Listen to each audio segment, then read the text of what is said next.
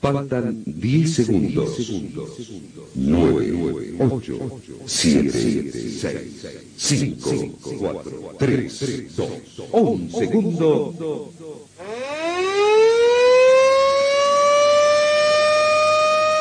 Nueve de la mañana, 12 minutos.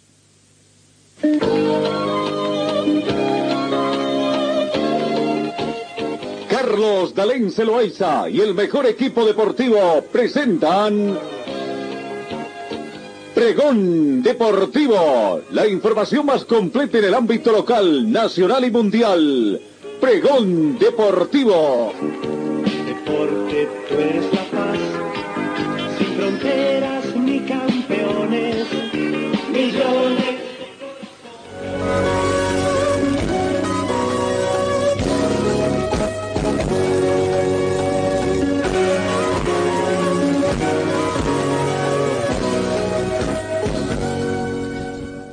¿Cómo están amigos? ¿Qué tal tengan ustedes? Muy buenos días. Bienvenidos a esta nueva jornada de hoy jueves 2 de julio, cuando son 9 de la mañana con 13 minutos.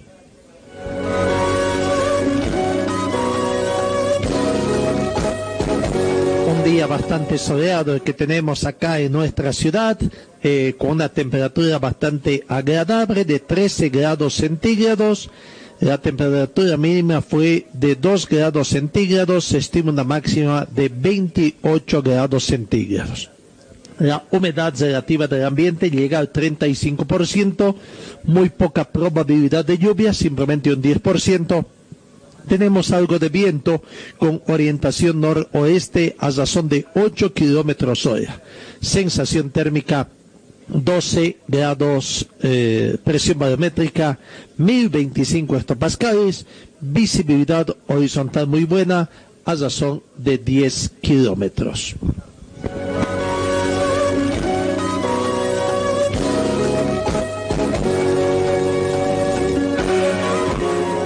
En el arranque de la información confirmamos que a partir de ayer, primero de julio, el español es uno de los tres idiomas oficiales del Tribunal Arbitral del Deporte, TAS por sus siglas en inglés, junto con el inglés y el francés. El Consejo Internacional de Arbitraje del Deporte, CIAS por sus siglas, órgano del gobierno del Tribunal Arbitral del Deporte, TAS, anunció este martes la aprobación para el uso del español en el procedimiento arbitral de ese tribunal.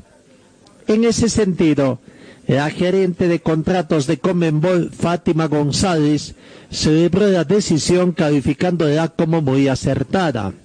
Con esto se otorga un merecido lugar a uno de los idiomas de mayor crecimiento y de suma importancia en el mundo del deporte, especialmente en el fútbol. De ahora en más, las presentaciones podrían realizarse en idioma español, así como la realización de audiencias, dando oportunidad a la formación de nuevos paneles de expertos en idioma español. Sin duda, un gran paso, destacó la doctora González. El gestiona más de 600 procedimientos arbitrales cada año, de los cuales aproximadamente el 10% concierne a partes de habla hispana. En el 2019, el Consejo Internacional de Arbitraje del Deporte aprobó la posibilidad de celebrar audiencias públicas. Este año, la adopción del español como nuevo idioma oficial de los procedimientos del TAS es otro ejemplo de la evolución consistente y apropiada de nuestros reglamentos, señaló Matthew Zips, director general del TAS, a través de un comunicado. Así que, bueno, el idioma español es aprobado entonces como uno de los tres idiomas oficiales en el tribunal arbitral del deporte.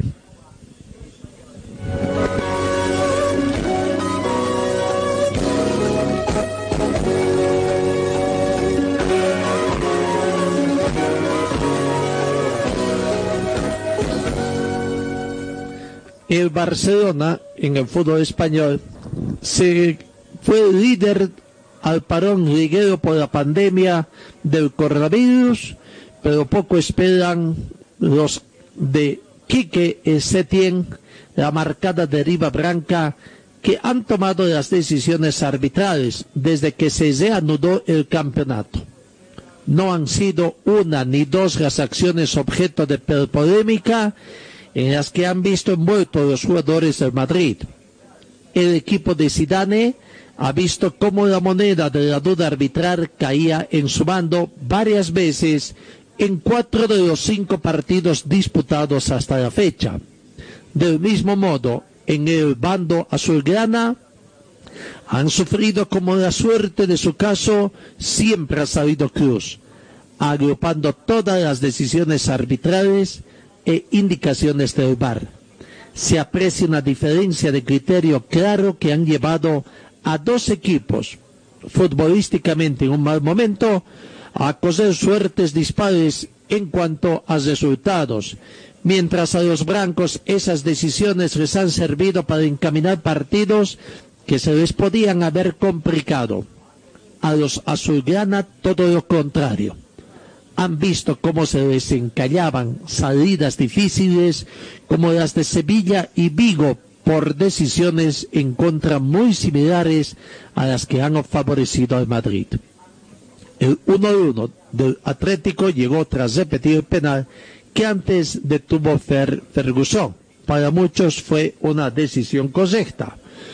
Unos penaltis pitados y otros que no, unas penas máximas que se mandan a repetir y otras no, brazos a pasear que merecían expulsiones, amnistiados en el bando blanco y fuera de juego posicionados en goles decimales de Real Madrid.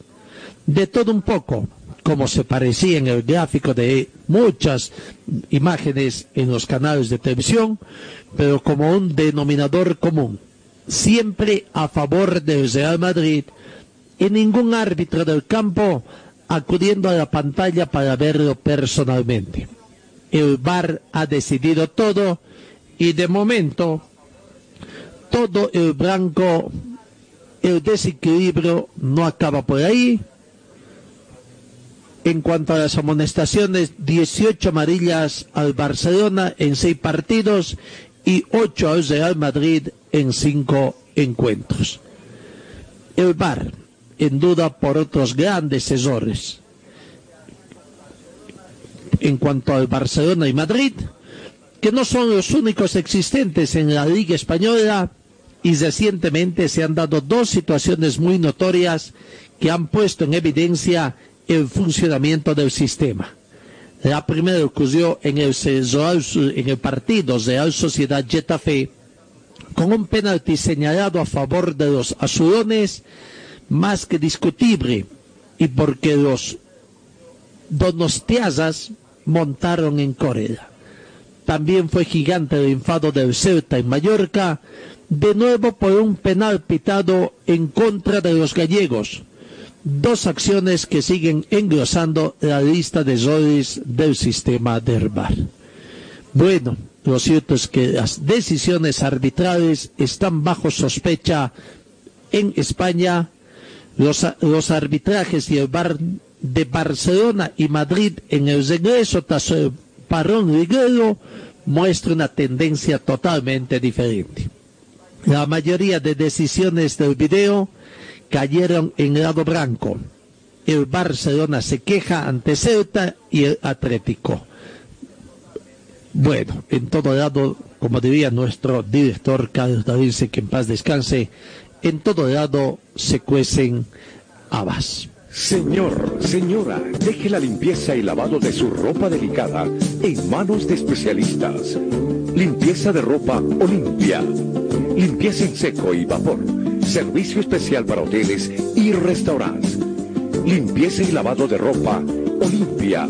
Avenida Juan de la Rosa, número 765, a pocos pasos de la avenida Carlos Medinaceli limpieza y lavado de ropa Olimpia. ¡Qué calidad de limpieza!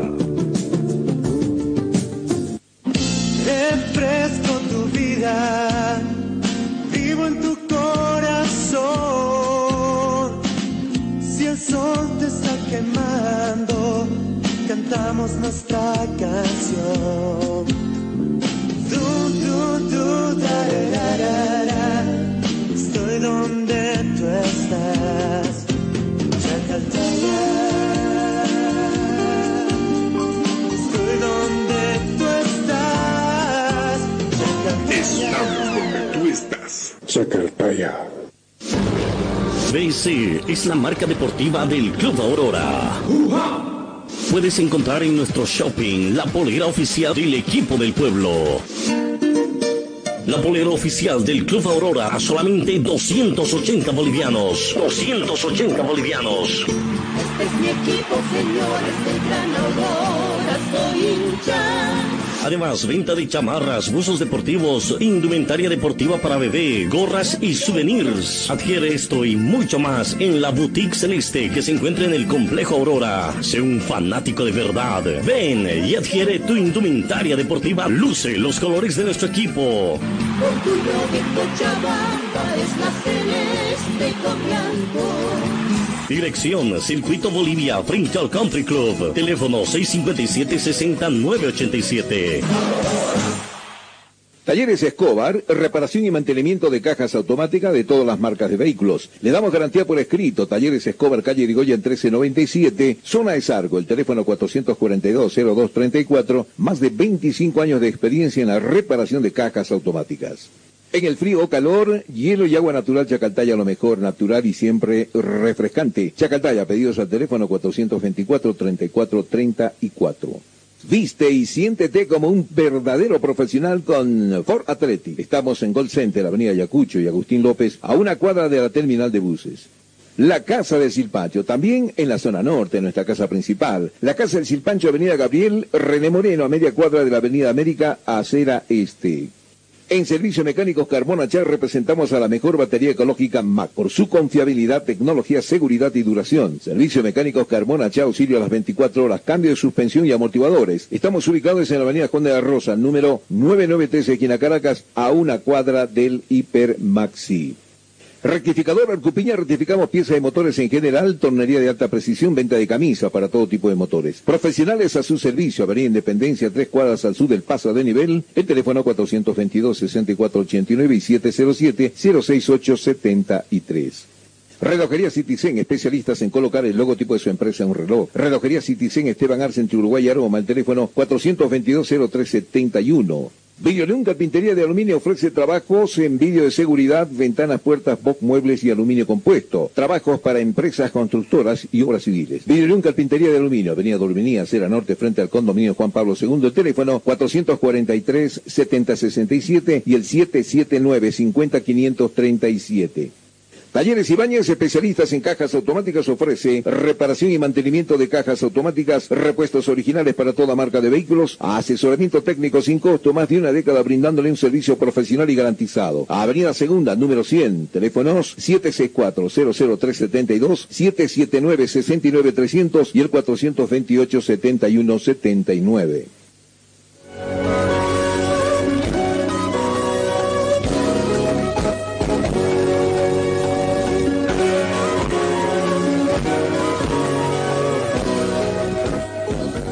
Nueve de la mañana, 25 minutos. El fútbol boliviano está en espera de tomar una determinación y de que las autoridades del gobierno tomen una determinación de cuándo podría estar retornando la actividad del fútbol eh, fundamentalmente.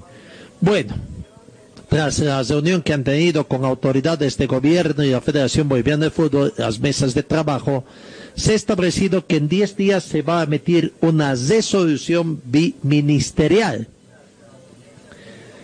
autorizando esta solicitud al referirse al permiso para que la selección boliviana, Bolívar y Wisterman puedan volver a los entrenamientos. Se han tomado en cuenta como prioridad los protocolos de Bolívar, que a propósito también en las últimas horas recibió de la sociedad médica también ya eh, el visto bueno al igual que Wisterman. es el segundo equipo profesional en Bolivia que recibe el visto bueno a sus protocolos de bioseguridad. Y bueno, Bolívar y Wisterman, Wisterman y Bolívar aguardan tener el visto bueno para comenzar su preparación ante posibles reanudación también de la fase de grupos de Copa Libertadores 2020. También se permitiría que la selección nacional inicie una concentración cesada como preparación para encargar la eliminatoria sudamericana que puede comenzar en octubre. Víctor Hugo Cárdenas, ministro de Educación, Cultura y Deportes, y la ministra de, de Salud, Eidi Zoca, César Salinas, presidente de la Federación Boliviana, y representantes del Comité Olímpico Boliviano se reunieron anoche para hablar de las opciones para el retorno de la práctica deportiva.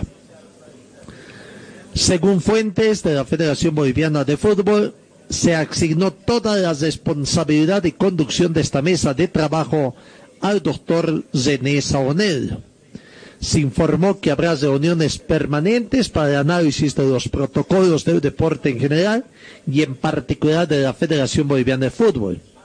También se estableció que en el término de 10 días se emitirá una resolución biministerial autorizando la solicitar. Por lo que se da por entender que hasta el 15 de, de este mes mediados de esta quincena ya se podría tener la respuesta. Los descatables que a partir de la fecha tendremos un protocolo del deporte en general, aseguró el portavoz de la Federación Boliviana de Fútbol, Angelo Porcel, quien resaltó que para que la selección nacional, Bolívar y Wisterman vuelvan a trabajar, tendrán que tener la aprobación de sus protocolos de bioseguridad en tres instancias.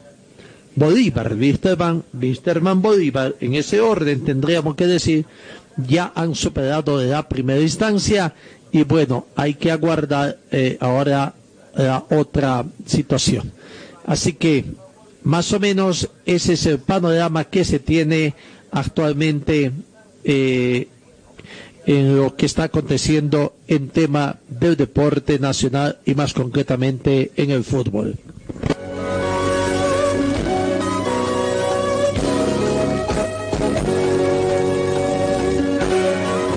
Guayseri, decíamos, es el equipo que más casos infectados tiene por el coronavirus.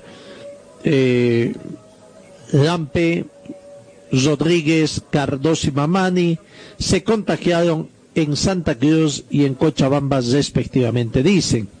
No, son los cuatro, Carlos Lampe, Edemir Rodríguez, Hernán Cardoso y Josué Mamani son los cuatro casos confirmados de coronavirus en Olwaizedi. El club es el que más casos de la COVID tiene en el país. El cuerpo médico de Olwaizedi maneja la teoría de que se contagiaron en los aeropuertos. Creemos que se contagiaron en los aeropuertos, lo ideal era que se queden en La Paz, lo dijimos desde el principio, dijo Eric Conisser, médico del equipo millonario, a quien escuchamos. Para comenzar, eh, tenemos al jugador Edemir Rodríguez. Edemir Rodríguez eh, está con una evolución muy favorable. Al momento está asintomático. Él expresa solo leve, eh, un leve cansancio al momento de subir y bajar gradas. Es normal, esa recuperación está está en proceso medio. Eh, hemos hecho una prueba rápida eh, para ver si está agudo todavía la enfermedad. Así es, así lo está. Mm, en cambio, su esposa ya está en un proceso de declive de la enfermedad, pero eh, al ver que el proceso está en sintomático de DEMIR, eso nos da buenas pautas y predecir que es una evolución favorable. El caso del juvenil José Mamani, él está en Cochabamba, está aislado igualmente con su familia, ya que su, eh, su, familia también ha dado positivo en la, prueba y bueno, al estar en el núcleo familiar es evidente que sean positivos, así, lo, así se lo da como, eh, como corresponde. El jugador al momento, gracias a Dios, está totalmente asintomático. Él incluso está desesperado por entrenar, está muy bien. Eh, eh, también tengo nociones de que sus familiares están muy bien asintomáticos. Ha dado negativo en la fase aguda, en la inmunoglobulina. Entonces, eso quiere decir que va con muy buena evolución y eh, en el transcurso de la próxima semana seguramente le vamos a dar el alta correspondiente para vencer la enfermedad. El otro juvenil, Hernán Cardoso, él vive en La Paz, él está recién comenzando con la enfermedad, los síntomas han pasado, los síntomas graves, es evidente que todavía tiene un problema eh, respiratorio de cansancio más que todo, no es insuficiencia, es un cansancio, pero está eh, eh, superando la enfermedad. El jugador Carlos Rampe, él está con una evolución muy favorable. Este jugador está totalmente asintomático, es posible, muy posible que entre hoy, mañana, hasta el viernes máximo hagamos una nueva prueba de PCR para darle la alta respectiva. Seguramente lo vamos a anunciar para decir que hemos vencido la, enfermedad y, en caso también de su familia, eh, su esposa precisamente, también está asintomática y esperemos que en el transcurso de los próximos días podamos anunciar eh, que ya es negativo en una prueba de PCR. Ahí está la palabra del doctor eh, médico del equipo de Always Ready, hablando de esta situación que se presenta entonces para no eh, la situación. Bueno, eh, eh, Ready es el equipo que más jugadores lastimosamente en este, en este tiempo y vamos a guardar en todo caso alguna otra situación que información que se tenga en torno también a los jugadores. Eh, se está esperando de que en estos días se puedan hacer las pruebas PCR para ver ya el grado de superación que han tenido estos deportistas. Damos el saludo a nuestro compañero Zonal Tapia. ¿Cómo estás, Zonal? ¿Qué tal? Muy buenos días. ¿Qué tal, Gastón? Tengan ustedes muy buenos días. Y efectivamente, como bien decías, Always Ready es uno de los equipos que tiene, entre comillas, más contagiados con eh, la pandemia del coronavirus.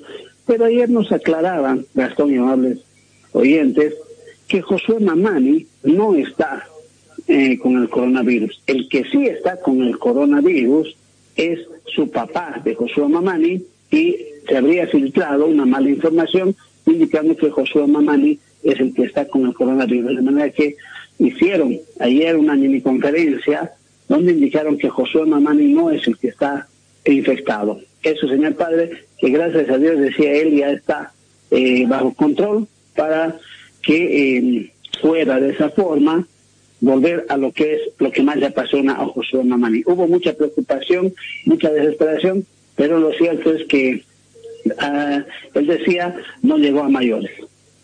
Bueno, felizmente hacia esa situación no son muy eh, del grado, digamos, moderado, tendríamos que decir, la situación que presentan estos deportistas. Y bueno, nos alegra en todo caso de que se fue una falsa alarma simplemente en el de José Mamani y que bueno, él está también entonces en la plenitud de sus condiciones de salud, ¿no? Eso es lo más importante. Eso es lo más importante, Gastón, y él decía, lo que estamos esperando ahora es que se dé el visto bueno para volver a los escenarios deportivos, a los campos de fútbol, que es lo que más nos apasiona, y ojalá pueda pasar esta situación del coronavirus. Eh, esta es una situación un poco preocupante por el número de deportistas que ya han dado positivo eh, en este tiempo, ¿no? Y sobre todo gente que ha estado en la ciudad de Santa Cruz.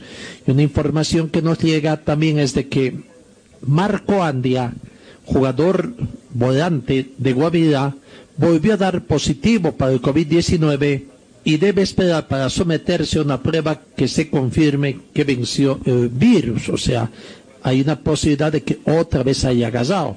Ande, se realizó el examen el pasado sábado, el fin de semana en Santa Cruz, y el resultado no fue esperado. Sin embargo, el jugador es optimista porque cada vez se siente mejor y en la segunda prueba espera dar negativo para pues, pues de hacer una especie de donante también.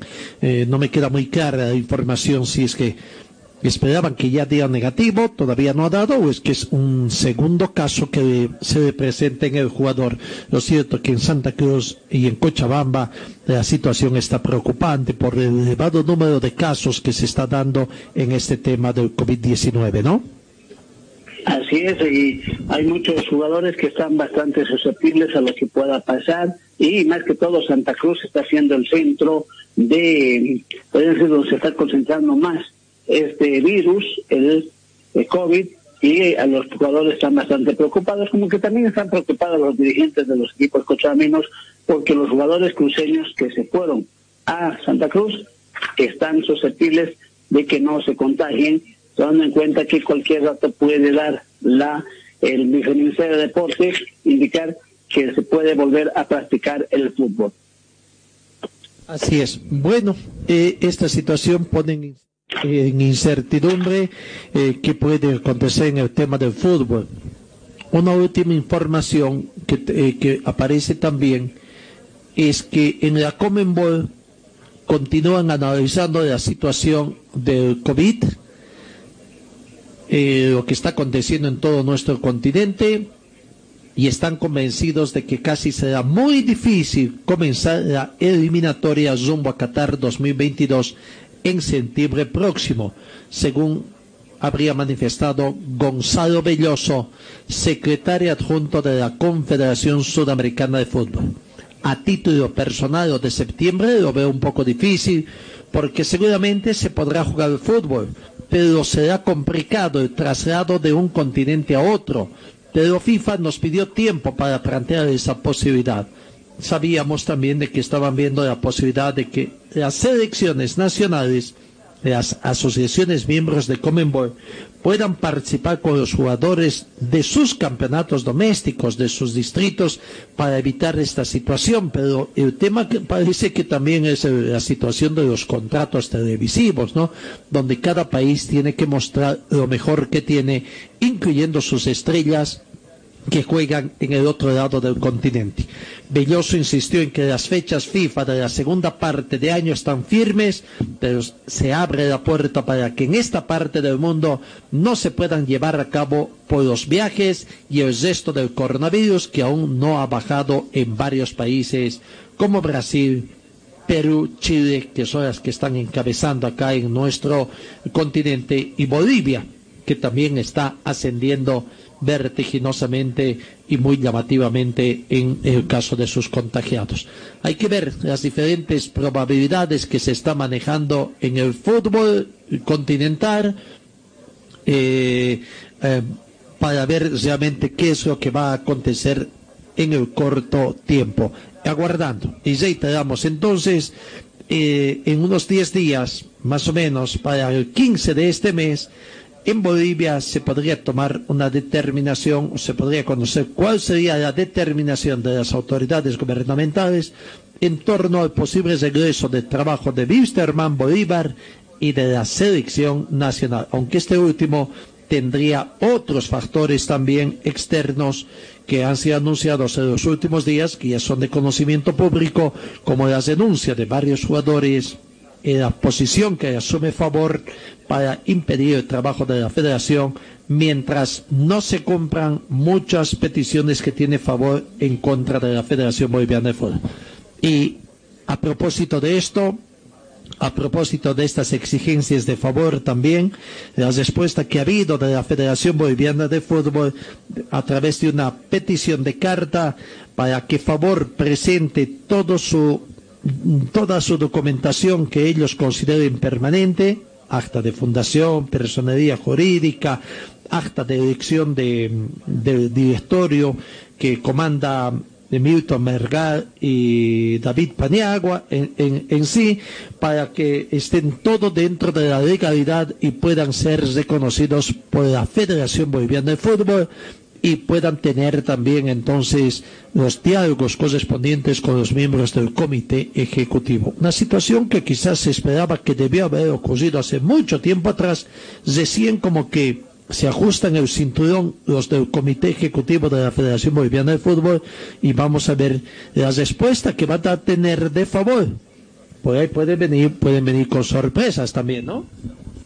Pero lo que me llama la atención, cuando Rolando López estaba como presidente de la Federación Boliviana de Fútbol, ya les pidió y les dijo, quiero ver su personalidad jurídica, quiero ver todos los documentos, caso contrario, si no me presentan, ustedes son una institución ilegal, son una institución trucha, y David Paniagua hizo eh, caso, no hizo caso, hizo sordo, se hizo a los sordos, se hizo a loco y más bien eh, vio por cualquier motivo, vio la forma de poder hacer que pueda renunciar el, Rolando López, que era una piedra en el zapato. Ahora, el la federación nuevamente está pidiendo cuando reiteramos hace años ya había pedido ellos ya deberían tener preparado toda esa documentación y decir señores aquí está nosotros somos legales y tenemos la venia de todos los futbolistas a nivel nacional cosa que no lo hacen no lo muestran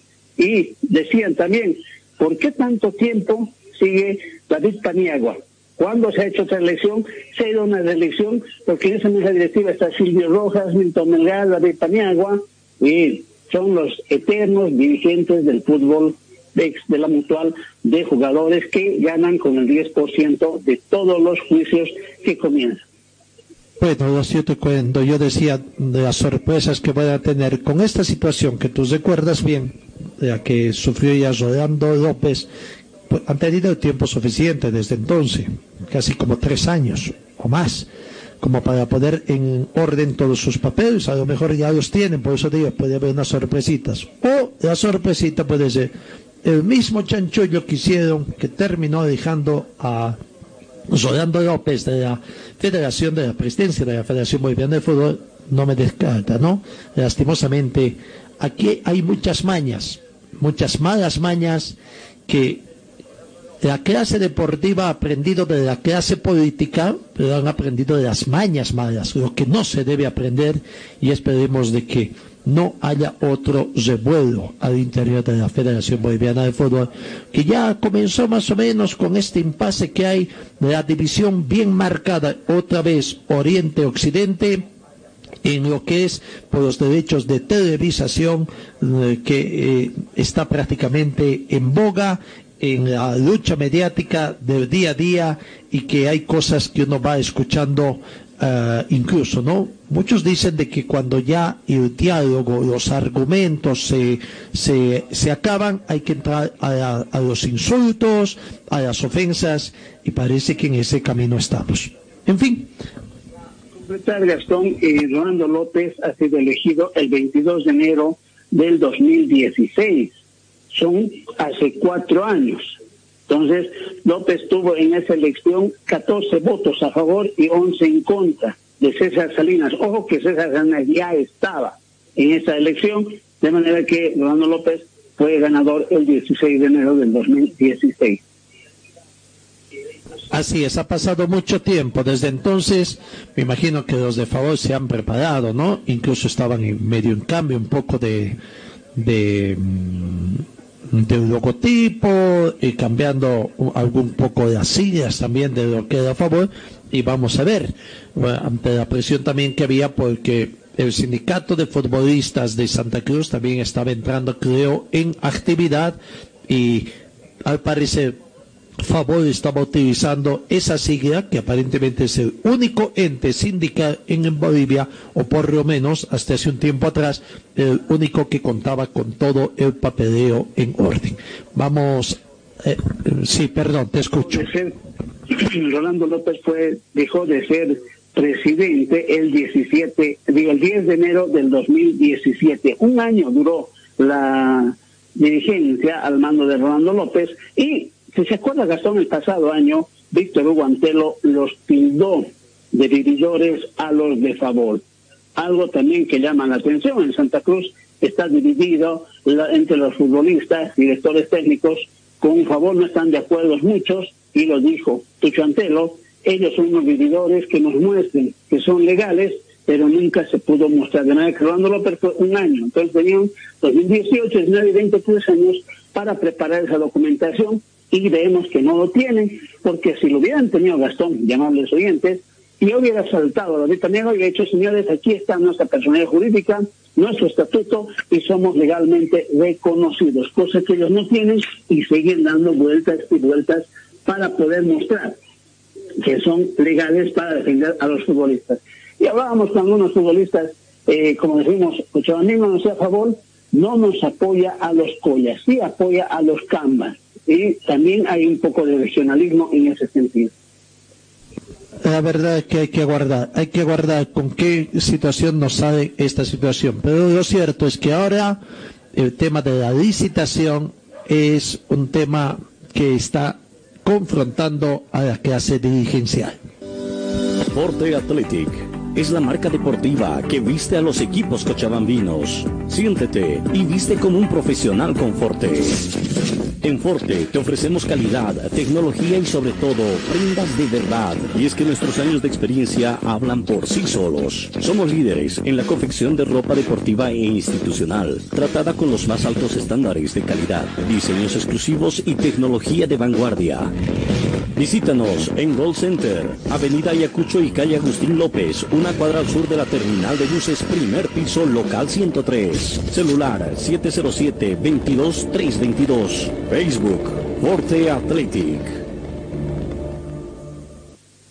Ya salió a la venta el juego del año. Juego del año. COVID Polio. Es un juego del coronavirus que te educa, entretiene y enseña cómo afrontar esta enfermedad. COVID Polio. Lo puedes encontrar en los puestos de abasto, librerías, jugueterías, farmacias. COVID Polio. Pedidos al 6730-9539. Concepto Comunicación. Calle Lanza 161 entre Avenida Heroínas y Bolívar. COVID Polio. Te educa y entretiene.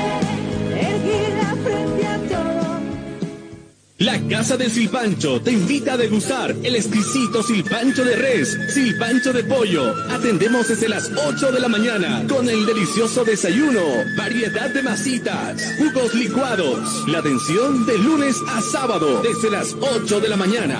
Escochabamba, mi tierra mediodía, el almuerzo completo. Platos de la tarde, pique, lomo con chorrellana, silpancho de res, silpancho de pollo. La Casa del Silpancho está ubicado en pleno centro de la ciudad, calle Bolívar, número 682, esquina Antesana. Reservas al teléfono 433-0206 o al celular 6382-7989. Talleres Escobar, reparación y mantenimiento de cajas automáticas de todas las marcas de vehículos. Le damos garantía por escrito. Talleres Escobar, calle Irigoyen 1397, zona de Zarco. El teléfono 442-0234, más de 25 años de experiencia en la reparación de cajas automáticas. Rectificador Arcupiña, rectificamos piezas de motores en general, tornería de alta precisión, venta de camisas para todo tipo de motores, profesionales a su servicio. Avenida Independencia, tres cuadras a sur del Paso El teléfono 422-6489-70706-873. Relojería Citizen, especialistas en colocar el logotipo de su empresa en un reloj. Relojería Citizen, Esteban Arcente, Uruguay Aroma, el teléfono 422-0371. ¿Estás buscando un taller completo para tu vehículo? Revisa nuestros servicios mecánicos Carmona Ya, inyección electrónica computarizada, afinación con escáner para todo tipo de vehículos, servicio mecánicos Carmona Ya para autos el más completo. Avenida Juan de la Rosa, número 993, esquina Caracas, a una cuadra del Hipermaxi. Este es nuestro teléfono, 4412-836. La Casa del Silpancho, con el tradicional silpancho hecho como en casa. La Casa del Silpancho, está en la calle Bolívar, esquina Antesana. Pedidos al teléfono 4330-206 y al 638-279-89. Para refrescarse, nada mejor que agua pura y natural Chacaltaya, envasada a 2.600 metros de altura y bajo las máximas normas de calidad e higiene. Chacaltaya, pedidos al teléfono teléfono 424-3434. Videolum Carpintería de Aluminio ofrece trabajos en vidrio de seguridad, ventanas, puertas, box, muebles y aluminio compuesto. Trabajos para empresas, constructoras y obras civiles. Videolum Carpintería en Aluminio, Avenida Dorminía, Cera Norte, frente al condominio Juan Pablo II. El teléfono 443-7067 y el 779-50537. Talleres Ibáñez, especialistas en cajas automáticas, ofrece reparación y mantenimiento de cajas automáticas, repuestos originales para toda marca de vehículos, asesoramiento técnico sin costo, más de una década brindándole un servicio profesional y garantizado. Avenida Segunda 100, teléfonos 764-00372, 779-69300 y el 428-7179.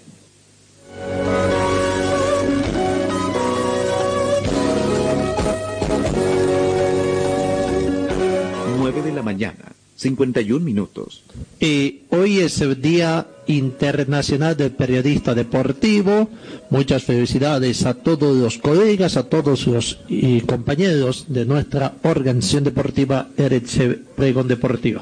Precisamente el Círculo de Periodistas Deportivos de Bolivia así llega una felicitación masiva a través de, mm, de una circular donde manifiesta que en el Día Internacional del Periodista Deportivo extendemos a todos los periodistas deportivos del país un efusivo saludo y albergamos que los momentos difíciles y críticos por los que atraviesa nuestra familia debido a la crisis mundial que deja sin trabajo a miles de nuestros colegas. Estamos abocados en encontrar las salidas más viables y prácticas para intentar paliar esta situación junto a nuestra matriz de la Asociación Internacional de Periodistas. Al mismo tiempo, queremos que se nueven sus esperanzas por un futuro mejor, con condiciones en las que se respete nuestra condición de baluartes en el desarrollo del deporte y sus protagonistas. Santa Cruz, 2 de julio 2020, firme el directorio del Círculo de Periodistas Deportivos de Bolivia, que lo encabeza don Fernando Number. Felicidades, Ronald, a vos que estamos en este momento en contacto. Así es igualmente Gastón y para todos nuestros colegas que estamos en el día a día dan tras la información deportiva ya que hoy no se puede generar debido a la pandemia y las asociaciones también están un poco muertas pero tenemos que darnos modos para poder para poder llevar la información a nuestros amables oyentes. En el tema de la federación, también a través de un comunicado, la Federación Boliviana de Fútbol manifiesta de que prosiguen las reuniones con las autoridades, que se instalan mesas de trabajo, Federación Boliviana, Ministerio de Salud y Educación para la vuelta del fútbol. La Federación Boliviana presentó los protocolos médicos y de selecciones el 3 de junio del 2020 para la revisión de los mismos por parte de las autoridades gubernamentales. Las gestiones que se de la Federación Boliviana de Fútbol ante las instancias gubernamentales permitieron que se instalen estos espacios de trabajo. Se esperan avances significativos con los expertos gubernamentales porque la premisa de la federación es que retorne las actividades, pero bajo las medidas más estrictas de bioseguridad. Federación Boliviana de Fútbol eh, eh, es el comunicado que viene y bueno, hay que aguardar entonces de que estas mesas de trabajo continúen trabajando, pero reiteramos, de aquí a 10 días se tendría un primer eh, conocimiento oficial de parte de las autoridades y para que trabajen en todo caso eh, eh, Wilterman, Bolívar y también la selección nacional. Aguardaremos, aguardaremos conocer eh, el transcurso de estos días, el desarrollo de estas mesas de trabajo.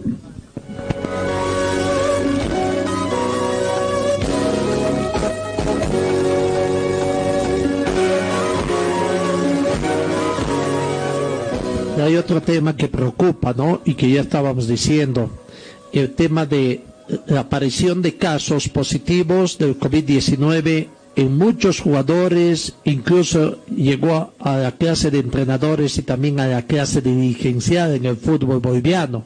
Los casos positivos en el país siguen en ascenso y también el tema del retorno eh, en el fútbol boliviano se hace una especie de incógnita.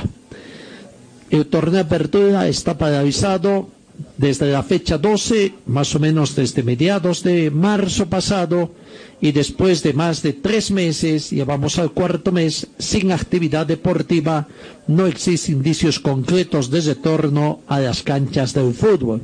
Quizás sí, un poquito se aproxime la fecha para que los clubes, en la medida en que vayan también tomando las medidas de bioseguridad, puedan retornar a los entrenamientos colectivos. Pero por el hecho de que hay futbolistas que han sido infectados por la pandemia, eh, la situación se pone un poquito más incierta. No sé qué va a pasar. Uno se pregunta qué podría pasar cuando los clubes comiencen a aplicar las medidas, los controles, los tests y vayan apareciendo en otras partes del mundo. Ahí es donde se ha detectado una buena cantidad de deportistas que han tenido que ser aislados para evitar el contagio al resto de la plantilla, ¿no? Esto hace un poco eh, que se tenga más en duda, se ponga más en incertidumbre de cuándo podría estar retornando el fútbol en nuestro país. Estoy contigo, Zona.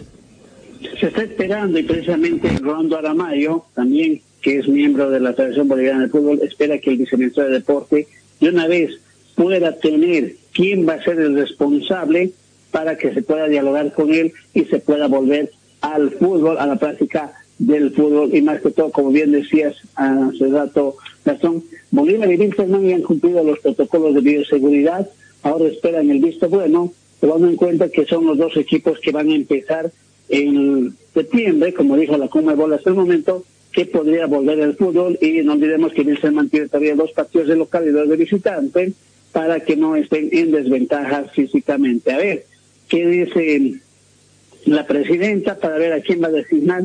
Como responsable del viceministerio de Deportes para que él pueda ser la persona que del el pulgar o baje el pulgar para que puedan volver porque hay una incertidumbre también en los jugadores, tanto de Bilzerman, de Palma Flor y de Aurora, porque no saben cuándo va a retornar y pasa el mes, ya es un mes. Ayer, anteayer se cumplió un nuevo mes de manera que son 38 días sin entrenarse para los equipos y realmente Aurora, que es el que está más golpeado por esta crisis económica y más que todo por el, la pandemia del virus. Palma Flor no es tanto así. Wilserman tiene lo que recibió de su participación en la Copa Libertadores de América.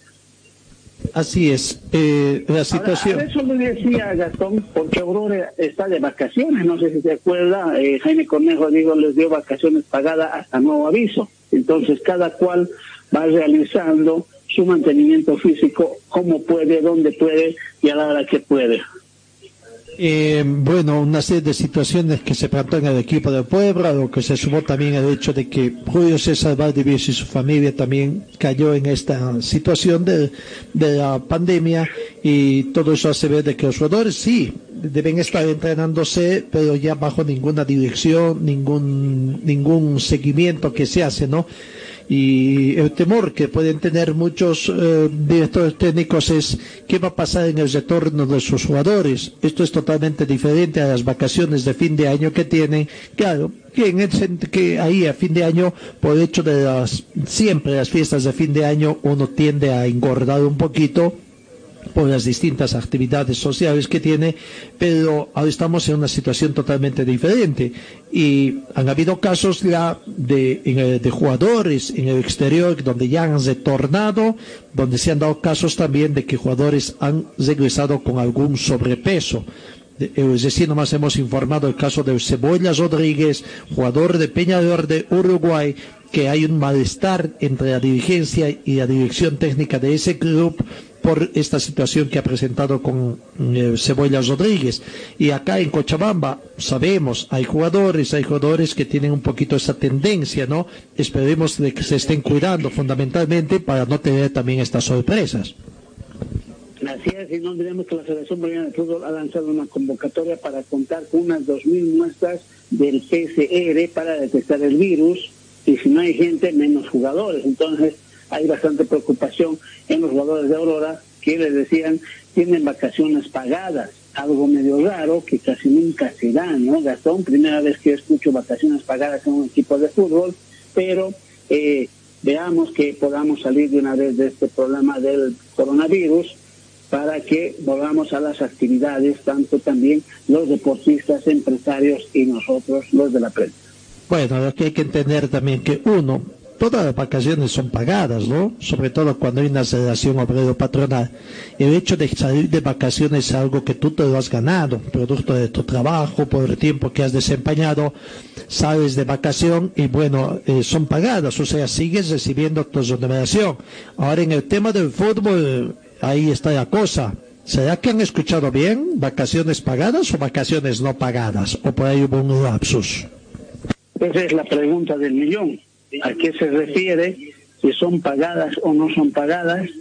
A ver, hay que ver, esperar. Pero que en el momento preciso, Jaime Conejo no, ustedes no han trabajado y van a tener un descuento del tanto por ciento que se venía otro menudo problema. Eh, eh, son temas económicos que van a ir apareciendo eh, atentemente. En el tema de Bolívar, un poco, cuando ya has recibido la aprobación a su prototipo de bioseguridad, el doctor Freddy Pazzi ha manifestado que los jugadores de Bolívar serán sometidos como mínimo a cuatro pruebas que confirmen que no tienen COVID-19 para ser habilitados oficialmente y ser parte de cuatro partidos que aún les restan en la fase de grupos de la Copa Libertadores 2020 que de acuerdo con el protocolo de regreso de la actividad deportiva que se aprobó con la Comisión Médica de la Federación Boliviana de Fútbol, se determinó que ocho días antes del inicio de prácticas se realizará la primera prueba serológica PCR con, con esta prueba PCR negativa, el jugador se encontrará apto para la segunda prueba que se llevará a cabo 72 horas posterior a la primera y con ambas negativas el deportista queda habilitado para comenzar a entrenarse. Así que esa es la situación, más o menos están esperando el visto bueno de, del resto de las entidades del gobierno, toda vez de que la Sociedad Boliviana de Medicina del Deporte ya les también el ok correspondiente, tal como aconteció con el Club Wisterman. Más o menos son parecidos los, los protocolos que tienen aprobados eh, Bolívar y Wisterman y queda en ver ¿Qué decisión va a tomar Bolívar ante la propuesta del Club Wisterman de que pueda venir aquí a Cochabamba a encapsularse? El tema económico, sin lugar a dudas, va a ser también importante dentro del análisis en la academia, ¿no? ¿Será que Bolívar acepta venir tomando en cuenta el alto costo que le va a significar estar en Cochabamba, más en concentración cerrada? Porque no se olvide, Gastón y amables oyentes, que tienen que estar bien, bien cuidados por el COVID, por los, por, los biosistemas de seguridad que tienen que tener, también ver dónde va a ser su cuartel general, por ahí va a ser el Regina, porque está un poco alejado, o veamos el Hotel Cochabamba, por ahí puede ser su cuartel general, y bien dónde también se va a concentrar, en qué hotel, porque quieren hacer la concentración cerrada, porque indicaban que a veces los jugadores salen por artículos de primera necesidad y corren el riesgo de contagiar a su familia y que ellos también, o alguien, algún familiar pueda salir y pueda contagiar a los deportistas, de manera que es un poco la incertidumbre. No, por supuesto. Creo que en ese aspecto en Cochabamba no hay mayores problemas. Tienen los clubes eh, muchas eh, opciones para escoger y con esta difícil situación que está atravesando el sector hotelero también a lo mejor puede ser una especie de ventaja, ¿no? Hablando siempre en términos económicos. Pero bueno, hay que aguardar, hay que aguardar la situación. Hoy algo que todavía uno no eh, va tratando de ver. La federación en su petición que ha hecho al ministro de Deportes, Educación y Cultura es que los apoyen también con el tema de las... Mm, de los temas de medidas de seguridad, ¿no? Sobre todo parece que necesitan recursos económicos, más recursos económicos a los que la federación ya ha recibido y ha distribuido a algunos clubes y tiene. Eh, esto va reforzando la hipótesis que nosotros teníamos que la mayoría de los clubes no tienen recursos y los recursos que están recibiendo realmente van a, son insuficientes. Ahora uno se pregunta realmente porque cúpula de la Federación Boliviana de Fútbol. No ha dicho nada sobre el último eh, 600 mil dólares que van a recibir de la Comenbol y de la FIFA, de los cuales 200 mil dólares están viniendo exclusivamente precisamente para estos exámenes de, de controles, estos eh, exámenes que tienen que hacerse los jugadores, pero por lo que expuso César Salinas a la petición que hizo al ministro Víctor Hugo Cárdenas, ministro de Educación, Deportes y Cultura, de que interponga sus buenos oficios ante el resto de los ministerios y ante el gobierno actual para que les puedan dar una ayudita en ese sentido, uno hace ver es que realmente la federación está teniendo planes de acción. No tiene o su mayor plan de acción es extender la mano. Yo creo que es, su mayor plan eso de extender, porque hasta el momento no hay, no, no son claros, eso es lo que llama la atención también Gastón, no sé qué es lo que se está esperando o qué se está eh, viendo para que de una vez digan sí, no, o de, o de una vez decir, definen el título entre estos, porque lamentablemente seguimos en una incertidumbre. Claro, el tema del plan de regreso al fútbol es uno, ¿no? Pero ahorita a mí me llama la atención realmente cuál es el plan que tiene la federación que va a imponer. Lo está dejando a los clubes eh, a su suerte, diríamos así.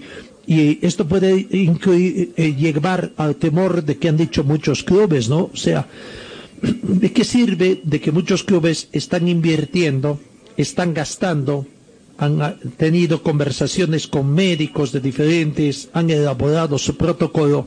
Si algunos clubes a lo mejor ni están haciendo y a lo mejor lo que van a implementar va a ocasionar un caos también en perjuicio de otros clubes, inclusive con aquellos que se han esforzado y han dado.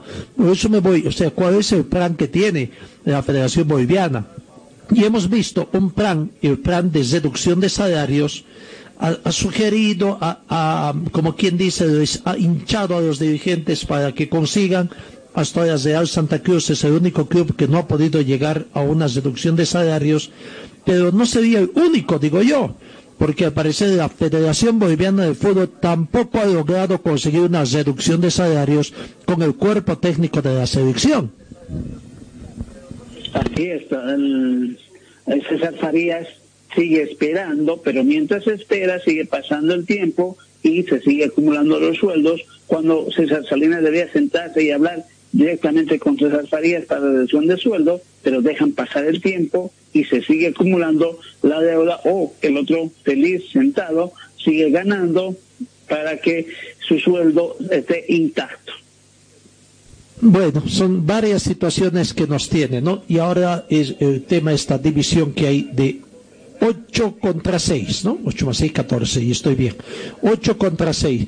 6 que apoyan a Marcelo Keurri, y que se respalda también con algún apoyo también de, de hinchas, como de San José y de Die Strongest, más allá de que, de que los hinchas no deciden nada en la dirigencia, porque son los, los dirigentes, los socios los que deciden y los hinchas no, más allá de eso, bueno, son seis por una parte que a través de comunicados han apoyado la propuesta de Marcelo Chiorri y 14 que más, más que apoyar la determinación de César Salinas de continuar con su eh, actos de transparencia, entre comillas, que dice que tiene y que es de llegar a la visitación, han ido más bien a hablar en contra de Marcelo Chiorri, ¿no? Así es, y como bien decías también, ahora esta pelea no se sabe en qué puede tener. Lo cierto es que en la reunión que se tuvo, y como dijiste, en 10 días se sabrá cuándo vuelve el fútbol a los escenarios deportivos, porque se tiene que definir la fecha, pero que mientras tanto se sigue peleando por cosas que no tienen todavía fundamento, porque Claudio le dijo a Salinas, tú no eres el dueño del fútbol, de manera que deberían ser claros, concretos y concisos y decir, señores, se va a la licitación o no se va, o como Blumi ya dijo en su momento, nosotros vamos a negociar por nuestro lado y ojalá que otros equipos más nos sigan. Por ahí Wilstermann también ya indicaba a su presidente Claudio Vargas que querían ellos realizar las negociaciones por su lado. Y el tema va, y quieren hacerlo confuso los mismos dirigentes, porque ahí está, y es la gente de Bolívar, los abogados del Club de Bolívar, quienes tratan de hacer algunas aclaraciones que creo que la otra dirigencia no va entendiendo. Y eso que nosotros manifestábamos el otro día. La propuesta de Marcelo Chiori no es el de buscar una licitación, no es el de ser intermediario, es que ellos mismos manejen los derechos que tienen. Y para ello no se necesita hacer licitación. O sea, no vas a licitar para manejar algo que es tuyo, ¿no? O sea, no tiene sentido jurídico esa situación. Y ese es el debate que tendrían que hacer. Mientras tanto, el grupo que sigue a César Salinas consideran que no se debe licitar nomás y con amenazas de por medio de que van a recibir intervención de la FIF y de la Comenbol, van tratando de pretender justificar de que hay que ir a la licitación sí o sí. Y por aquí uno ya, ya ve algunas otras situaciones, ¿no? ¿Cómo pueden ir a la licitación que comenzó a principios de este año cuando ya los términos de referencia están cambiando? Y eh, don César Salinas está empeñado en seguir con ese proceso que ya debió haberlo declarado nulo, desierto, lo que quiera, pero ese- esa, esa convocatoria ya no va más, ya no puede ir más porque la situación ha cambiado. Y en su afán de demostrar transparencia, da la sensación más bien de que se está apegando más a Sport TV Rights, porque ya le hizo conocer más o menos lo que la competencia también pretende. O sea, ya está al tanto de esa situación y creo que en ese su debate quiere seguir sacando mayor información para que, en este caso, su favorecido pueda tener mayor información de eso. O sea, son cosas que uno no entiende directamente. Si quieren ir por el caso de licitación, de una vez tienen que tener las reglas claras porque ya lo dijeron muchos dirigentes, la licitación que ya ha caducado, o para muchos debió haber ha caducado, tiene que haber caducado, no se eh, desarrolló tal como debería ser porque ni los mismos términos de referencia ni el mismo reglamento que lo conocían o estaba bien hecho. Lo que pasa, Gastón, es que hay la rivalidad Bolívar-Strongers y no olvidemos que Claure es de Bolívar y César es de Strongers y puede ser algo que aunque no convenga mucho a todos, César Salinas va a ser el acérrimo enemigo del Club Bolívar porque no está de acuerdo en lo que pueda hacer el Bolívar. Cada cual aquí quiere sacar su ventaja, tanto Claure como también el equipo de 10 hombres, como tú bien decías, ya le dio qué es lo que tiene la competencia, porque él quiere quedarse con, los, con, la empresa de televisión que en este momento ostenta y veamos por ahí si es que no hay algún diezmo con TV Right o por ahí Claudio también tiene que ver algo para poder convencer a dos equipos más. Bueno, lo que pasa es que hay muchas situaciones, ¿no? Hay muchos dicen, ¿no? Y, y- veces en, en el fútbol boliviano donde aprietas el dedo sale pus, dicen. Y eso es lo que nosotros pretendemos que no, que de, de una vez por todas cambie la situación. Es muy difícil, sabemos, en un mercado tan pequeño, con población tan pequeña como la nuestra, en Cochabamba o en Bolivia, donde vayamos, ver que haya gente imparcial. Pero por ética deberían actuar en forma imparcial. Muchos dicen que la gente que va a la Federación Boliviana, y hablamos de gente sentada, debería ser imparcial, deberían ser profesionales, pero eso no se puede dar siempre, ¿no? Siempre hacen al amiguito que va, que le acomodan, ese amiguito tiene alguna inclinación, ha sido incluso hasta dirigente de algún club, en fin, es hincha confeso de determinado club, etcétera, etcétera, lo que ya le quita esa imparcialidad de por sí y en este tipo de problemas es donde se manifiesta y es difícil. Lo mismo pasa cuando nombran abogados que son los encargados de impartir también justicia y han sido también hinchas confesos de determinados clubes y todo. Lo único que uno que espera es que la ética de los profesionales salga a la luz y dejen de lado ese eh, favoritismo, esa simpatía por determinados clubes que tienen, porque es difícil. Acá en nuestro país prácticamente nos conocemos todos, no sabemos las tendencias que tenemos, etcétera, etcétera, porque es tan pequeño, una sociedad tan pequeña donde todos se, eh, se confunden prácticamente y bueno, habrá de tratar de cambiar. Pero ¿cómo se puede cambiar esto? ¿Cómo se puede cambiar toda esta situación adversa que se tiene? Y no solamente pasa en el fútbol, pasa en todas las instituciones deportivas, todas las instituciones sociales que tienen rivalidad, incluso hasta en los partidos políticos, ¿no? En fin, ojalá, ojalá, ojalá esta pandemia nos cambie, nos cambie a todos y que nos deje una enseñanza de vida. que nos cambie que nos cambie Gastón para bien, que no nos cambie para mal, porque hoy se está viviendo muchas situaciones y ojalá todos puedan cambiar para bien y que este mundo pueda ser mucho mejor, olvidándonos de los egoísmos y más que todo, como muchos dicen, primero yo, después yo y siempre yo. Vamos a la pausa.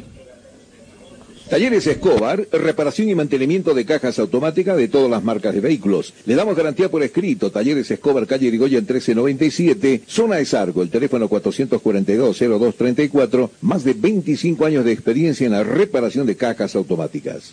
Videoleón Carpintería de Aluminio ofrece trabajos en vídeo de seguridad, ventanas, puertas, box, muebles y aluminio compuesto. Trabajos para empresas constructoras y obras civiles. Videoleón Carpintería de Aluminio, Avenida Dorminía, Acera Norte, frente al condominio Juan Pablo II. El teléfono 443-7067 y el 779-50537.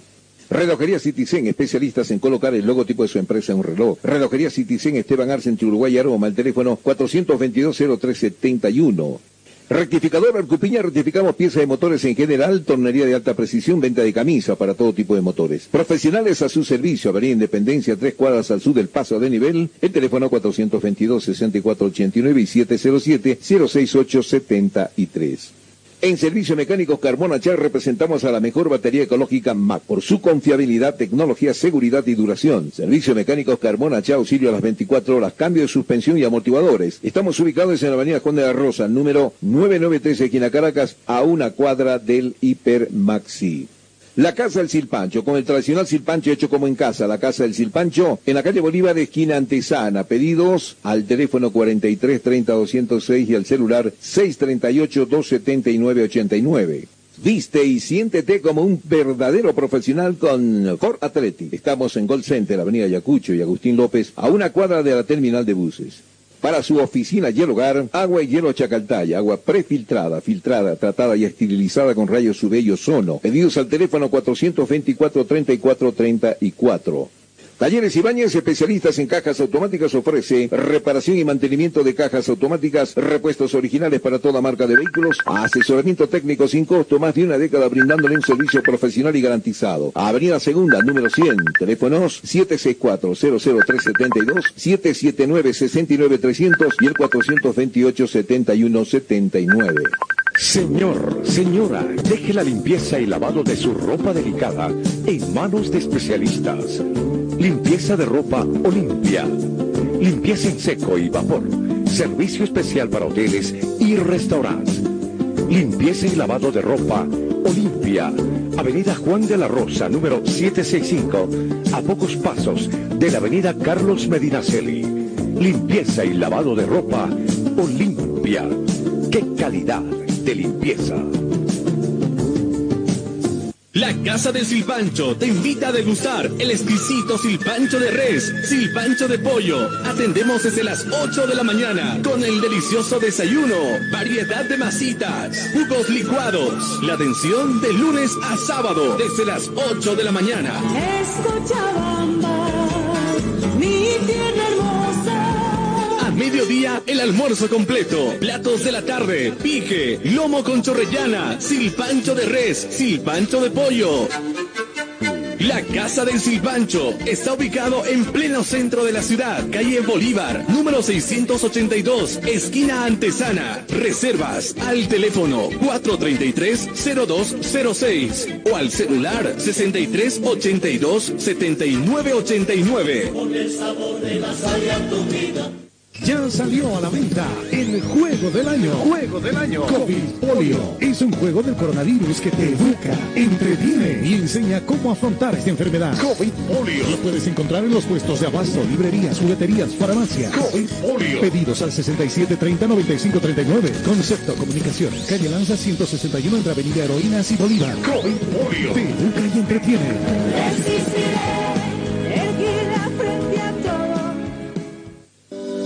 Forte Athletic es la marca deportiva que viste a los equipos cochabambinos. Siéntete y viste como un profesional con Forte.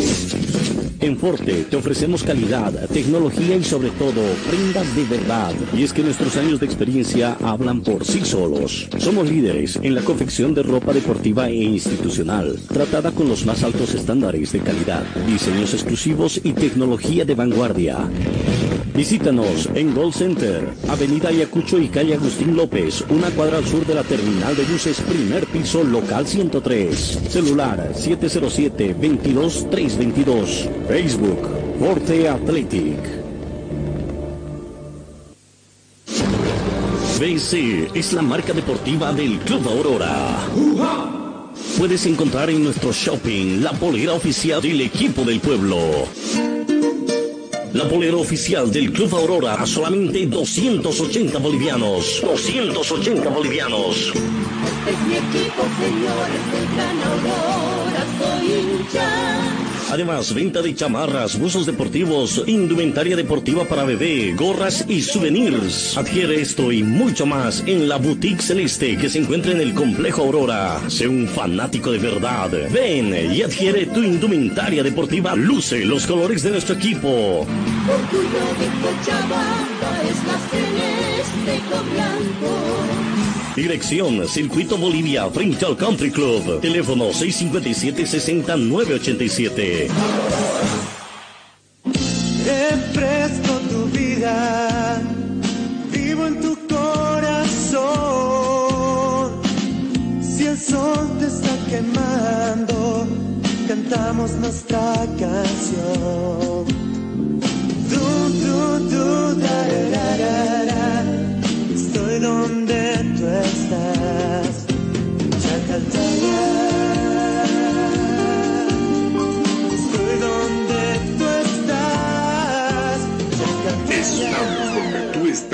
Chacartaya.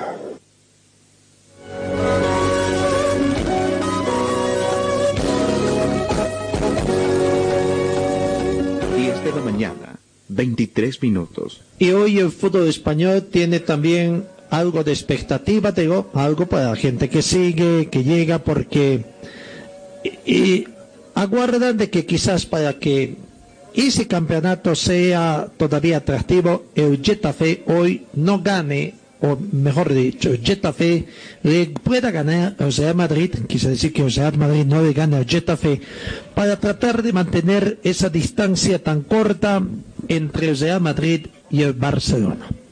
Pero el plantel merengue puede ampliar hoy su diferencia sobre el Barcelona, puede llegar a cuatro puntos en caso de conseguir una victoria ante el Getafe, partido que se juega a las 16 horas boliviana en el estadio Alfredo Di Stéfano en el cierre de la fecha 33 de la Liga Santander de España. Va, Les comento que hoy se completa esto porque a las 13.30 el, el Eibar enfrenta a los Asuna, también a la misma hora 13.30 el Real Sociedad va a enfrentar al Español, que está penúltimo, y como bien decías vos, hoy puede ampliarse la ventaja a cuatro puntos cuando el Real Madrid reciba a las 16 horas al Getafe, pues está culminando la jornada número 33. Y el Real Madrid tiene que tratar de hacer olvidar un poco ese supuesto favoritismo arbitral que están comentando y que dimos también como información al principio de esta emisión, ¿no? Donde muchos sorprenden, muchos analistas ven y que están viendo que los dos lados de la moneda, muy favorecidos los arbitrajes, supuestos después del retorno a la actividad futbolística del, del parón español hacia Madrid y más bien lo contrario para el Barcelona. Pero bueno, el fútbol tiene este punto de cosas, ¿no? Eh, diferentes opiniones, muchos ven. Los resultados que se han dado ayer, primero de julio. Deportivo de local perdió ante el Granada por 0 tanto contra 2. Con el mismo resultado 0 a 2, Valencia de local perdió ante el Atlético de Bilbao. Y también el Real Betis perdió ante el, Real, ante Villarreal por 0 tantos contra 2 también de local. Ayer fue jornada para los equipos visitantes. Veremos cuál es la tendencia de hoy. Eh, eh, si también puede favorecer a los equipos visitantes y, si por ahí el Osasuna, el español que necesita de victoria para tratar de salir del fondo de la tabla de posiciones y del Getafe puedan vencer al Eibar, Real Sociedad y al Real Madrid tal como tú has manifestado. Tabla de posiciones. Así es, el, ahora yo le decía, el, el equipo del español tiene que pelear para no descender y el de Ganés junto con el Mallorca son otra pelea que hay en el fondo de la tabla de posiciones. si hoy el español ganara sale de la última posición precisamente porque tiene 24 puntos, llegaría a 27 del puesto 20, subiría al puesto 19 dejando a Leganés en la última ubicación y tratando de acercarse al Mallorca que está con 18, claro. Ceuta de Vigo está en el puesto 17 tiene 29, el Ceuta de Vigo que decía por eso que está en el puesto 17 tiene 34 puntos, 5 de diferencia con el Mallorca que sería el antepenúltimo. Son los tres que están peleando la ronda del descenso entre el Mallorca, el Leganés y el Español. Los que ya podrían estar clasificados a la Champions League es el Real Madrid, el Barcelona, el Atlético, el Sevilla y los que estarían clasificados a la Europa League que podrían ser el Villarreal, el Getafe y el Atlético. Por ahí también, como faltan cinco fechas, el Real Sociedad pueda sumarse a este grupo de los que van a ir a la Europa League, pero también viene por detrás el Real Sociedad y el Granada, el Valencia y el Levante también que tienen una oportunidad, y por ahí el Osasuna que está con 41 puntos y hay cinco fechas, todavía 15 puntos que le podría dar para que pueda llegar a la clasificación de un torneo internacional de la Europa League. Y lo mismo en la punta, el Villarreal, el Getafe y el Athletic, que podrían clasificar a lo que es la Champions League. Faltan cinco fechas y cinco fechas apasionantes. Y muchos decían, como bien tú decías, Gastón, ese puntito que perdió el Barcelona el día, el día martes puede, puede costarle el título, porque si el Barcelona empata o pierde en una de esas cinco fechas, le estaría diciendo adiós al título español. Pero también el Real Madrid no tiene que confiar, ya lo dijo Zinedine Zidane, no hemos ganado nada todavía, nosotros tenemos que seguir paso a paso humildemente. Así es. Bueno, hoy termina la fecha número 33. Para la fecha número 34 que arranca mañana, eh, vamos a ver un poco Real Madrid el domingo 5 de julio Real Madrid y el Barcelona juegan de visitantes. 8 de la mañana, Atlético de Bilbao recibe al Real Madrid y terminando la jornada dominical, a las 16 horas, Villarreal con Barcelona. Ha cambiado un poquito la situación porque hasta aquí el Real Madrid jugaba conociendo el resultado de su tradicional rival Barcelona. Ahora será al revés. Así es, así es, pero es solo esta fecha, porque la próxima fecha el Real Madrid nuevamente va a jugar sabiendo el resultado del Barcelona, porque la jornada 34 Gastón, que arranca mañana a las 16 horas entre el Atlético y el Mallorca, el sábado hay cuatro, tres partidos, a las 11 de la mañana el Celta con el Betis, el sábado a las 13.30 el Valladolid con el Alavés, el mismo sábado 16.30 el Granada con el Valencia. El domingo 5 de julio, como bien decías, se abre muy tempranito, 8 de la mañana, hora boliviana, el Atlético Bilbao enfrenta al Real Madrid, a las 11 el Español con el Leganés, a las 13.30 el Osasuna con el Getafe y a las 16 horas el Villarreal con el Barcelona y se completa esta fecha, jornada 34, el lunes 6 a las 13.30 el Levante con Real Sociedad y a las 16 el Sevilla con el Eibar. La jornada 35, el martes 7 de julio, 13.30 Valencia con el Valladolid. El mismo martes a las 16 horas el Celta con el Atlético. El miércoles 8 de julio 13.30 el Getafe con el Villarreal. El miércoles también misma hora 13.30 el Betis con el Asasuna.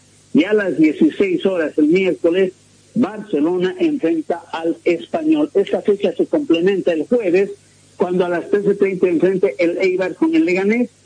A las 13.30 también el Mallorca con el Levante y a las 16 horas el Atlético con el Sevilla para dejar el viernes 10 de julio a las 13.30 el Real Sociedad de enfrentar al Granada y cierra esta fecha 35 el viernes 10 a las 16 horas el Real Madrid con la Alavés y nuevamente el Real Madrid sabiendo el resultado del Barcelona.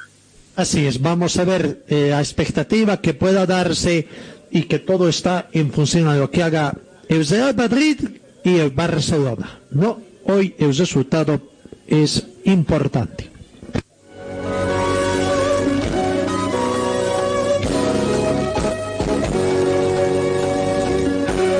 Y del fútbol español vámonos al fútbol eh, italiano para ver también cómo anda la situación, tomando en cuenta también que ya están en la sexta final también de la temporada 2019-2020, fecha número 29, en los resultados que se han dado. Todo comenzó el 30 de junio. El Torino perdió ante el Lazio por un tanto contra dos. Geno, Genova 1, Juventus 3 el primero de julio. Ayer Bolonia y Cagliari empataron 1 a 1. En Tesar goleó al Brescia por seis tantos contra cero. Fiorentina perdió de local ante el Sassuolo por un tanto contra tres. Verona 3, Parma 2, Lese 1, Sampdoria 2, empate entre Spar y el Milán 2 a 2. Hoy 2 de julio, los partidos por la trigésima fecha, fecha número 30 a las 13.30 Atalanta con el Napoli. 15 con 45, Roma con Unidense. Bonitos partidos para ver el día de hoy. Mañana hay jornada de descanso en el fútbol italiano. El 4 de julio juegan Juventus con Torino, Sassuolo con el S, Lazio con el Milán y el domingo hay partidos para completar la vigésima eh, trigésima fecha. Enterrar con Bolonia, Brescia con Verona, Cagliari recibe al Atalanta, Parma al Fiorentina, Sampdoria con Spal, Unidense con Genova y Napoli con Roma. La tabla de posiciones, el Juventus está eh, sacando cuatro puntos de ventaja. En, todos han jugado 29 partidos. Primero el Juventus con 72. Segundo Lazio con 68. Tercero Entesar con 64. Cuarto Atalanta con 57 que están en la zona de clasificación a la Champions League. Quinto el Roma con 48 y sexto el Napoli con 45 que estarían agasando las dos ubicaciones para la Europa League. En el fondo de la tabla de posiciones, en el puesto 20, el Brescia tiene 18 puntos, puesto 19 el Spar con 19 puntos y el S en el puesto 18 con 25 puntos. Eh, prácticamente un poquito más arriba está el Genova con 26 en el puesto 17, Unidense en el puesto 16 con 28 puntos, que tampoco no están muy alejados de esta situación. Así que ese es el panorama que tenemos en el fútbol italiano para ver, eh, la, decía, en el fútbol italiano también quienes están perdiendo, a punto de perder la categoría, y el Juventus, el Lazio, entre quienes están luchando por el título de la Serie A en el fútbol italiano. ¿Algo más que tengamos, eh? Sí, hoy a las 18 horas se va a llevar a cabo una conferencia de prensa brindada por la Asociación de Fútbol de Cochabamba, pero es una conferencia virtual donde van a exponer los derechos de televisación para lo que van a presentar y lo que pueda hacer esta, este pedido que tiene la asociación, de manera que 18 horas estaremos viendo qué es lo que hace en este proyecto de las 18 horas. Una noticia lamentable, Gastón Alberto, el licenciado en auditoría Alberto Murillo Guzmán, que ha sido destacado jugador de baloncesto cochabamino, falleció hoy en la madrugada con el COVID-19 participó en varias selecciones nacionales, locales, gran jugador destacado en su posición de armador, en clubes como La Salle, Aurora, la U Católica, fue conocido como el tesoro del baloncesto y lo apodaban el Baby. Vemos los portales, Sandro Patiño, también varios ex, ex basquetbolistas que están dándole el último adiós, de manera que paz en su tumba a este licenciado en auditoría y el Colegio de Auditores también manda una postal donde indica paz en su tumba al licenciado Alberto Murillo Guzmán. Don Alberto Murillo Guzmán, es, creo que tampoco ni de tan las viejas glorias, ¿no? Por ahí No, no, era- debe estar de, de la época de Javier Villalobos, quizás un poco más joven. Por ese lado, por ese lado, pero lo que bien decían es ya se adelantó varios jugadores, Díaz Canseco también es otro de los que eh, ponen su muro, que está bastante dolido por semejante pérdida. pasa en la tumba el, eh, oh, perdón, el el básquetbol es, estaba, eh, estaba sufriendo también por esto del, del COVID. Eh, hace algún tiempo pedían también el plasma hiperinmune.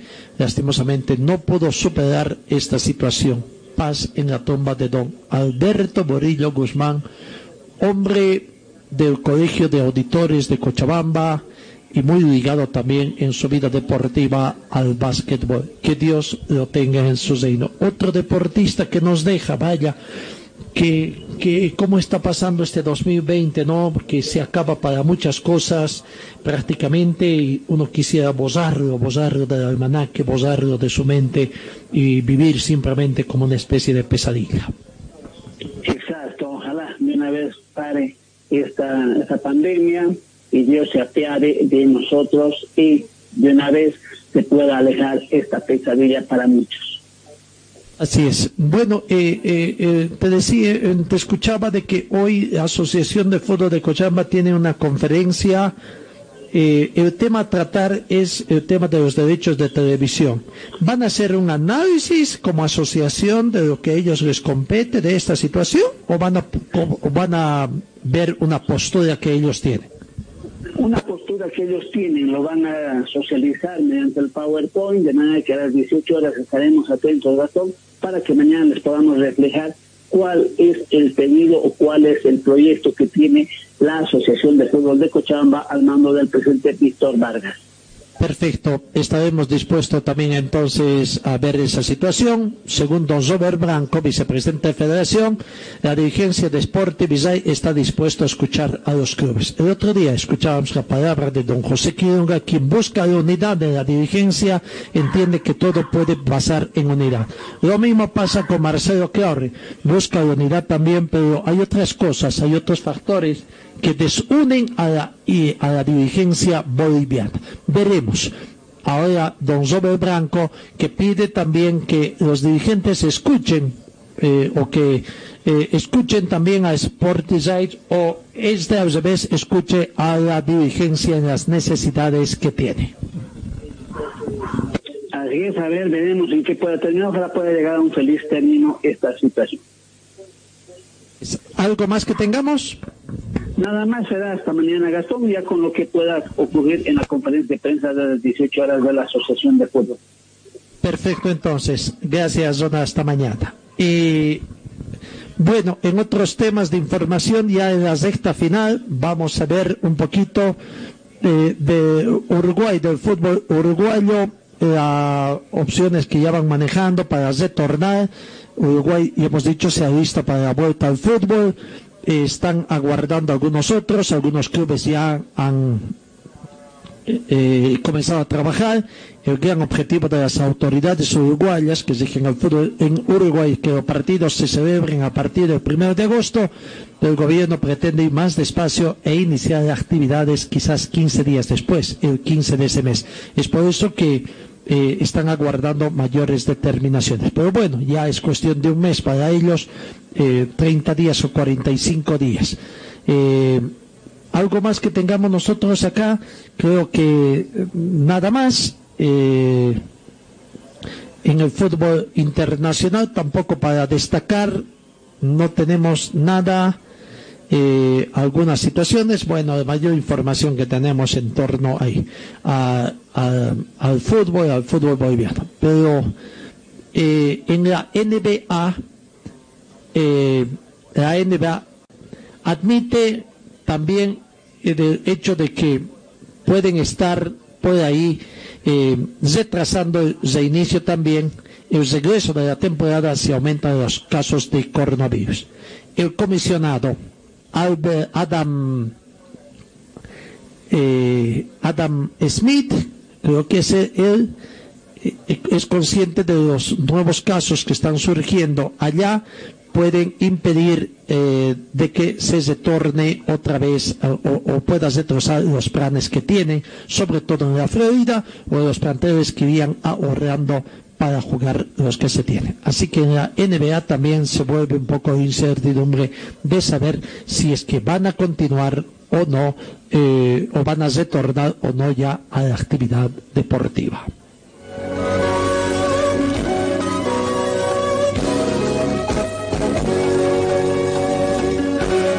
Y en el viejo continente, en España, lo que es la gran diferencia con nuestro fútbol. Allá, en el, en Real Madrid, quieren cambiar al Bernabé el césped, hacer un césped retráctil, pero este proyecto se retrasa un año. La obra quiere sortear los inconvenientes del entramado del subterráneo del Bernabé, lo que aumentaría la complejidad de la obra. Las obras del imponente futuro Bernabé continúan avanzando a un ritmo vertiginoso, sobre todo en la parte relacionada con la colocación de la nueva infraestructura para que se pueda colocar un techo retráctil que cubrirá por completo el estadio de la Castellana. De hecho, en la parte del fondo norte ya se ha desmontado la última parte de la antigua estructura del viejo techado y se ha instalado la torre que ayudará a instalar la nueva cubierta. No hay que olvidar que el ambicioso plan prevé la instalación de un marcador electrónico de 360 grados, inédito hasta ahora en ningún estadio de fútbol. Allá se maneja grandes cantidades de dinero y son inversiones privadas, ¿no? La gran diferencia de lo que tenemos acá en nuestro país.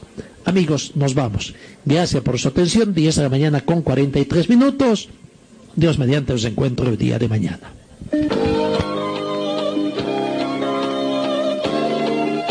Fue el equipo deportivo de Carlos Dalén Loaiza que presentó Pregón Deportivo. Gracias al gentil oficio de nuestras casas comerciales. Ustedes fueron muy gentiles y hasta el próximo programa.